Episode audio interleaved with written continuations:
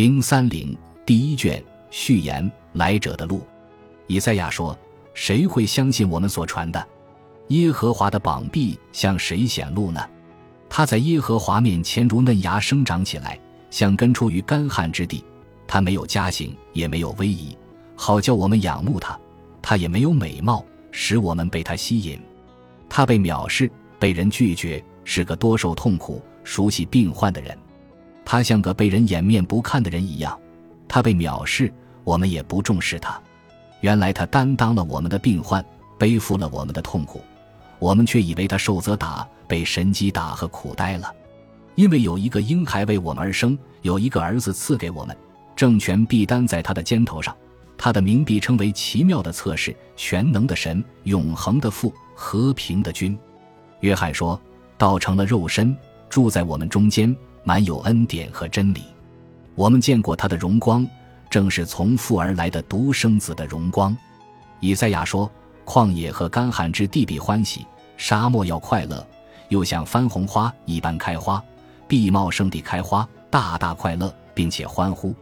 黎巴嫩的荣耀，加密和沙伦的华美也赐给他，人们必看见耶和华的荣耀，我们神的华美。你们要坚固无力的手。”稳固摇动的膝，又对那些忧心的人说：“你们要刚强，不要惧怕。看啊，你们的神，他要来报仇，来施行报应，他必来拯救你们。那时，瞎子的眼必打开，聋子的耳必畅通。那时，瘸子必像鹿一般跳跃，哑巴的舌头必大声欢呼。旷野必涌出大水，沙漠必流出江河。”灼热的沙地必变为水池，干旱之地必变成泉源，在野狗的住处，就是它们躺卧之处，必成为青草、芦苇和蒲草生长的地方。那里必有一条大路，要称为圣路，不洁净的人不能经过，那是为那些行走正路的人预备的。愚昧的人不会在路上流连。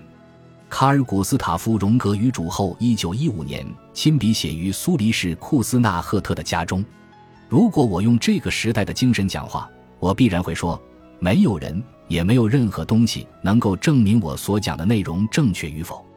而对我而言，证明是多余的，因为我没有选择，我必须这样做。我已经知道，除了这个时代的精神之外，仍有另外一种精神在起作用，也就是说，是这种精神在统治当代一切深度的东西。这个时代的精神只注重实用和价值。我也这样想过，我的人性也是这样想，但是另外一种精神迫使我发声，要超越实证、实用和意义。但我内心充满人类的骄傲，而且又被时代精神的自以为是所蒙蔽。我一直在躲避另一种精神，但是我并不认为自远古时代到今后未来，深度精神都会比时代的精神拥有更强大的力量。他们之间的关系会随着时代的发展而变化。深度精神已经征服判断力的所有骄傲和自大，将我带离对科学的信仰，掠夺走我在诠释和梳理事物方面的快乐，还是我献身于这个时代的理想破灭？它迫使我回到最低下且最简单的事情上。深度精神带走了我的理解力和所有的知识，并让他们为无法解释和自相矛盾的事物服务。它剥夺了我说话的能力。并为所有那些不是为他服务的事物进行写作，也就是说，融合意义和无意义，而这种融合产生终极意义。但是，终极意义就是来者的路、道和桥梁。神还未到来，而要来的不是神，而是他出现在终极意义中的意象。神是一个意象，那些崇拜神的人必须要用终极意义的意象崇拜他。终极意义并非意义，也非荒谬。它是意象和力量的合一，将堂皇和力量糅合在一起。终极意义既是开始，又是结束。它是跨越和应验之间的桥梁。其他神不能永生，唯有终极意义永不消失。它化身成意义，随后化身成荒谬，在意义和荒谬碰撞的电光火石之间，终极意义重获新生。神的意象有一个阴影，终极意义是实体的存在。因此会投出一个阴影。那么，什么东西既是真实的，又有身体，但却没有阴影呢？阴影就是无意义，它没有力量，并且不能靠自己持续存在。但是无意义是终极意义的不可分割且永不消亡的孪生兄弟，像植物一样，人也在生长，有些在光明中，有些在黑暗中，但有很多人需要的是黑暗而非光明。神的意象投下的阴影和其自身一样大，终极意义可大可小，它犹如布满星星的太空一样广阔，又像人体中的一个细胞那样渺小。我身上的时代精神想让我认识到终极意义的博大和广阔，而不是它的渺小。但是深度精神征服了这个狂妄的想法，我需要吞下它的渺小，借此治疗我身上的不朽。虽然它并不体面且不起眼，但却将我的内在全部烧毁。这甚至看起来有些荒谬又令人反感，但是深度精神却将我牢牢钳住。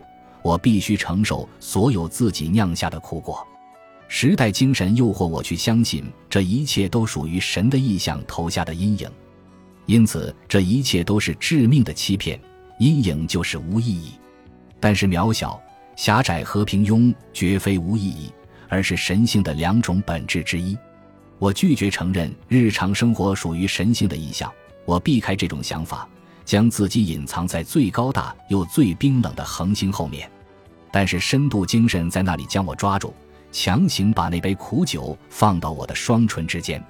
时代精神轻声对我说：“终极意义，神的意象，热和冷的融合都是你自己，也只能是你。”但深度精神告诉我：“你是一个永恒宇宙的意象，所有即将出现和正在消失的终极秘密都在你的身上。”如果你没有拥有他们，你是怎么知道他们的？